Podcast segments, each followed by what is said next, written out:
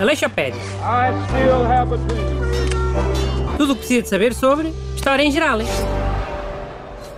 Bom dia. Bem-vindos à última edição da Aleixopédia antes das férias grandes. Eu sou Bruno Aleixo e tenho cá os dois sarracenos do costume, Busto e Renato Alexandre. Bom dia a aí, todos. malta.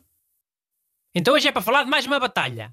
Mas agora é a Batalha de Ourique, que foi a 25 de julho de 1139. Há quase 900 anos, com carago. Sim, quer dizer, eh, não se tem a certeza do dia, nem sequer do sítio, mas pronto. LOL, espera lá. Nem do sítio? Então a Batalha de Ourique pode não ter sido em Ourique, no Alentejo? Super pode. Acho que há teorias que dizem que foi ali ao pé de Leiria. E há umas que dizem que até pode ter sido em Espanha. Aquilo se calhar eh, não aconteceu foi, foi batalha nenhuma. Também não é preciso exagerar. Chiu, sabes lá tu. Às tantas o Afonso Henrique saiu com, com os soldados e voltou passado uns dias. A dizer que tinham, tinham derrotado muitos mouros. Pode ter sido uma desculpa que ele deu à mulher. eh, Para justificar ter estado tanto tempo fora. Mas, mas Afonso Henriques nem sequer era casado na altura. Oh, mas devia estar amigado com alguma gaja, não é? Alguém que lhe pedisse satisfações. E ele, para não chatear muito, pode ter inventado isso. Nunca subestimos a imaginação de um homem para arranjar desculpas, Augusto. Hum. Bem, mas eh, assumindo que a batalha aconteceu mesmo, foi um episódio decisivo para a criação do Reino de Portugal. Diz-se que foi logo a seguir a esta batalha que Afonso Henriques foi aclamado pela primeira vez rei de Portugal. E pouco depois, em 1143, há o Tratado de Zamora, e Portugal é Sim, finalmente... está bem, mas conta lá da batalha. Afonso Henriques disse que teve uma visão, não foi? Sim, eh, supostamente eh, Santiago, um dos apóstolos de Jesus Cristo, apareceu numa visão a Afonso Henriques, a dizer que os portugueses iam ganhar aquela batalha.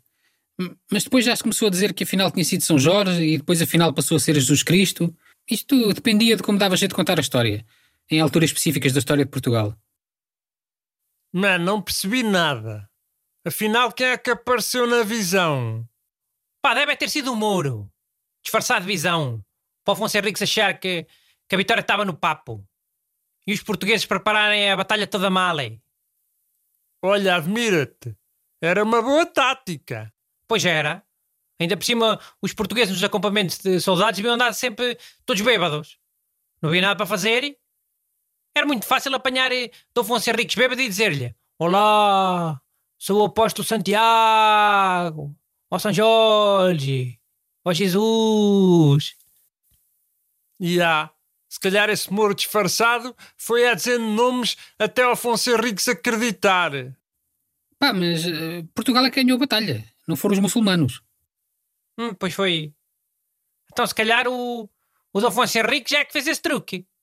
Mandou um soldado ao acampamento dos muçulmanos para aparecer à frente do rei deles e dizer que era, que era Maomé ou uma coisa assim. E depois dizer que a vitória estava garantida e que não era preciso prepararem nada. E eles iam acreditar. Mas os muçulmanos bebiam álcool, sequer. É que, segundo a tua teoria, o rei deles não ia estar bêbado, como estavam os portugueses. Podia estar bêbado de sono. Às vezes é pior que bebedeira de vinho. Pronto, está bem.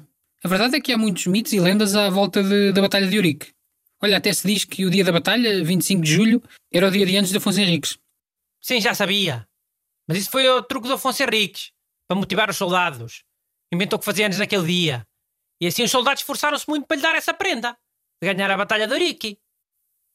Mas espera lá. Também não sabem que dia é que nasceu Afonso Henrique? Com 100% de certeza não, eh, mas há três ou quatro hipóteses mais prováveis. E uma delas é 25 de julho, o dia da Batalha de Ourique. Mas se calhar não se sabe com certeza, porque o menino Dom Afonso Henriques andava sempre a dizer datas diferentes, não é? Para depois andar o ano todo a pedir favores. Anda lá, hoje é os meus anos. Já pensaste nessa possibilidade? Não, nunca pensei nessa possibilidade. Mans, isso não foi uma daquelas batalhas em que, que os muçulmanos eram bué?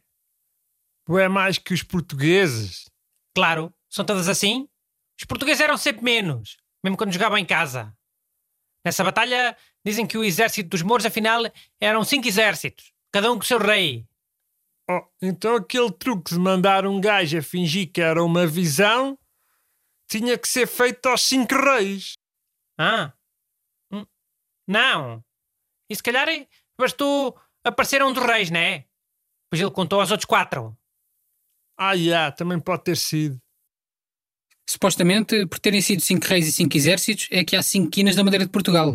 Mas pronto, estas coisas eh, fazem parte das lendas e de, de glorificar os feitos. Eh, por exemplo, aquela parte de ter aparecido uma entidade divina Afonso Henriques, eh, na verdade também serviu para legitimar o direito de Portugal a ser um reino, porque assim parecia que a independência de Portugal era um desejo de Deus. Hum. Mas olha que isso deve ter sido mesmo. Deus quis que a Península Ibérica tivesse um bocado de terra onde as pessoas não falassem aos gritos. Sim, os espanhóis falam alto, já sabemos. Mas agora afinal já apareceu mesmo uma, uma divindade a Afonso Henriques? Já não era só um humor disfarçado? Sim, agora já acredito. Porque nem Deus tem pachorra para ouvir os espanhóis. Por isso é que ajudou Afonso Henriques a ganhar a Batalha de Ourique. Aleixo Pérez. Tudo o que precisa de saber sobre História em Geral.